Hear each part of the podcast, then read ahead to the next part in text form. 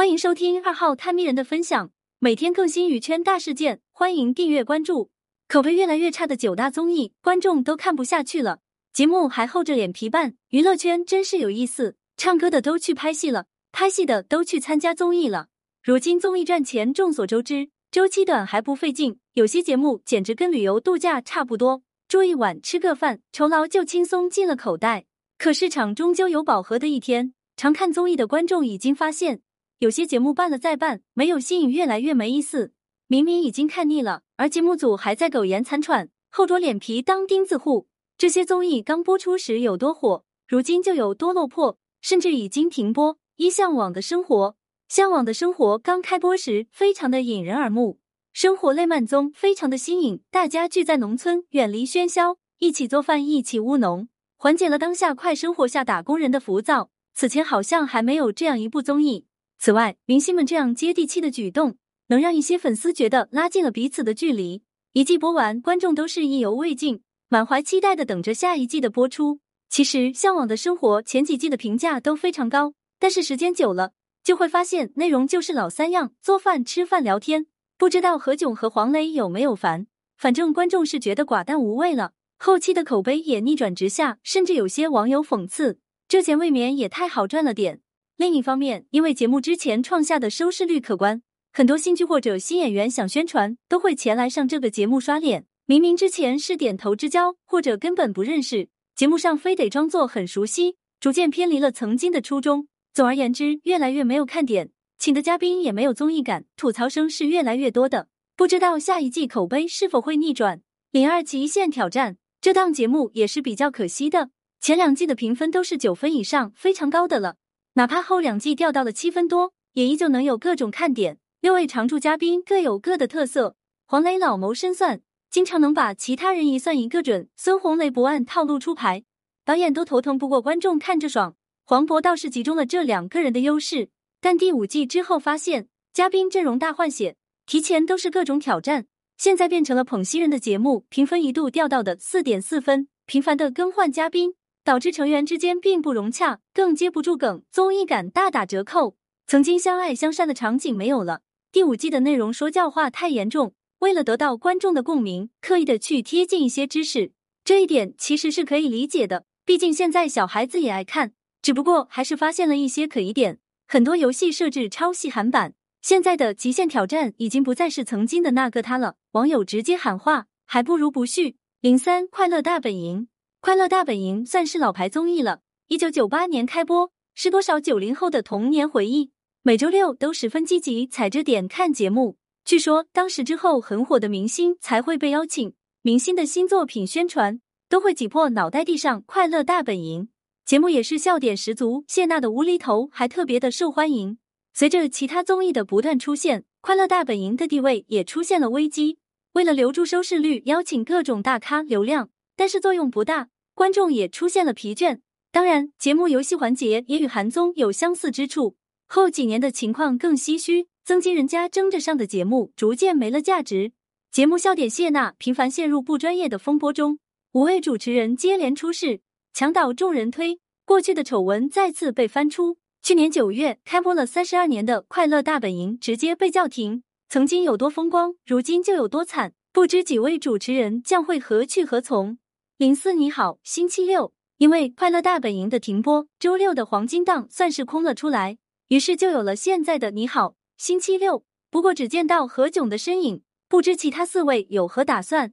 而看过这档新综艺，就会发现这节目的环节很眼熟，它根本就是翻版《快乐大本营》吗？网友吐槽：换汤不换药。何炅的新搭档虽然专业水平在线，却远不如以前的老搭档有默契，接不住梗，让观众看着都尴尬。可能节目组也想留住老粉丝，但市场需要的是更有品质的综艺，也不是说有何炅撑场面就行的。不知道这综艺还能持续多久？零五《非诚勿扰》早些年相亲类节目也是非常吃香的，《非诚勿扰》出现以后，很多电视台都先后制作类似节目。那句“宁愿坐在宝马里哭”的名句就出自这里。当时的综艺还不烂大街，家家户户晚上就靠《非诚勿扰》来消遣，很多奇葩男女这里都能见识。节目火是好事，但久而久之也是让观众失去兴趣。为此，节目组开始骚操作了。有嘉宾在节目之后爆料，这节目有剧本。原来节目组以给予报酬的形式，让人来按照他们的要求对话，给谁留灯也是他们说的算，而且给的还不少，每个人五千到一万不等。观众这才得知被耍了。原来节目上看到的奇葩言论、甜蜜情侣都是假的。这节目能播到现在也是厉害的。零六王牌对王牌，王牌对王牌，顾名思义，嘉宾分成两个组，相互对战。当时跑男、极限挑战等户外综艺非常火热。浙江卫视推出了这档室内真人秀，而且还有湖南卫视的《快乐大本营》老牌节目的压力。没想到一经播出，竟然大火，有沈腾和贾玲两位戏剧界大咖坐镇，笑料输出不成问题。外加华晨宇身上的流量，节目不成功都难。几位嘉宾的神奇组合，收视率都差点碾压所有综艺。可惜《王牌》也存在大部分综艺的通病，新一季的播出明显不如以前认真。游戏环节明明是背古诗。但嘉宾事件频繁往一处看，偷题的嫌疑很大。玩来玩去的游戏总是那几个，都合作多季的老搭档了。华晨宇和关晓彤还是放不开，一直是沈腾、贾玲活跃气氛。尤其是经过孩子风波的华晨宇，在看到他卖社恐人设真的很尴尬。零七跑男，众所周知，跑男引进的是韩综《Running Man》，很多国内的年轻人追这部综艺。跑男开播之后，热度自然不低。火得一塌糊涂，还有人嗅到了撕名牌的商机，做起了生意。第一季开播仅仅三期就稳居收视第一的位置，直到这一季度的结束。当时陈赫陷入出轨风波，靠着这部剧洗白，杨颖也因此摆脱了黄晓明的标签，郑恺、王祖蓝等人的身价跟着涨。但随着每年一部的进度，收视率逐渐衰落。节目上屡次出现黑幕剧本的穿帮镜头，让观众一次次扫兴。可靠着前期积攒的名气，还是撑到了八年。随着原班人马的先后退出，整个跑男经历了大换血。当家游戏撕名牌没了，那种热血沸腾的争夺游戏也没了，新人之间强行搞笑，看着也十分尴尬。零八中国好声音和星光大道类似，中国好声音也是草根歌手选秀类节目，比如吉克隽逸、张碧晨都成名于此。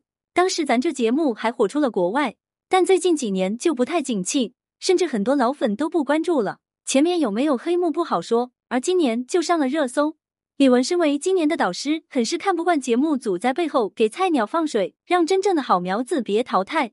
于是当场发飙质问节目组，要求给说法，情绪激动到忍不住落泪。事后还发文内涵。再次回想起陈奕迅早年吐槽这节目的话，难免细思极恐。看来今年好声音的幺蛾子还不是第一次呢。零九中餐厅，当别人都在搞笑对战时，中餐厅出现了。明星们一起经营小饭馆，宣传中华美食，在众多综艺当中脱颖而出。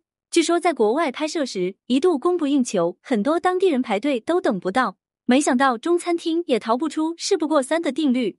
先是黄晓明各种油腻抓马语录，什么我不要你觉得，我要我觉得。这言论当时不知道引来多少人的嘲讽，认为黄晓明大男子主义，不让杨紫说话，听不进建议什么的。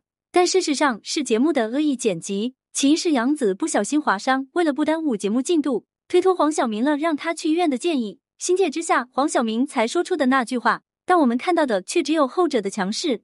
后面几季接连扑街后，今年的中餐厅好歹上一回热搜还是差评。网友对樱桃在节目上各种精致打扮以及帅锅之类的操作进行了吐槽。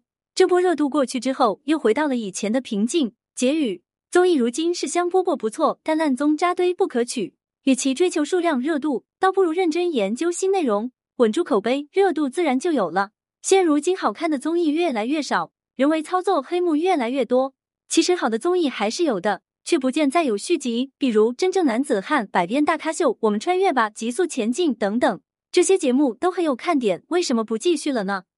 感谢收听，更多娱圈大事件，欢迎订阅关注。